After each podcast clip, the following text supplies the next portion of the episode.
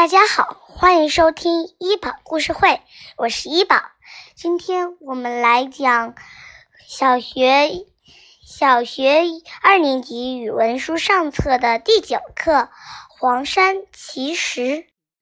中外闻名的黄山风景区在我国安徽省南部，那里景色秀丽神奇，尤其是那些怪石，有趣极了。就说仙桃石吧。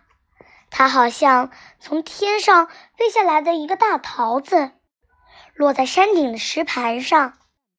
在一座陡峭的山峰上，有一只猴子，它两只胳膊抱着腿，一动不动地蹲在山头，望着翻滚的云海。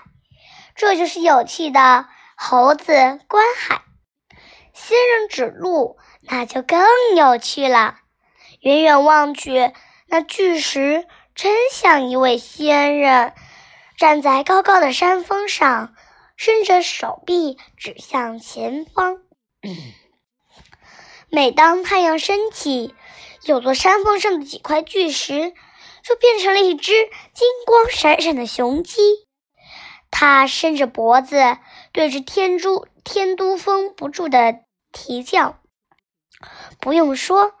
这就是著名的金鸡叫天都了。黄山的奇石还有很多，如天狗望月、狮子抢球、天仙女弹琴，那些叫叫不出名字的东的奇形怪状的岩石，正等着你去给它们起名字呢。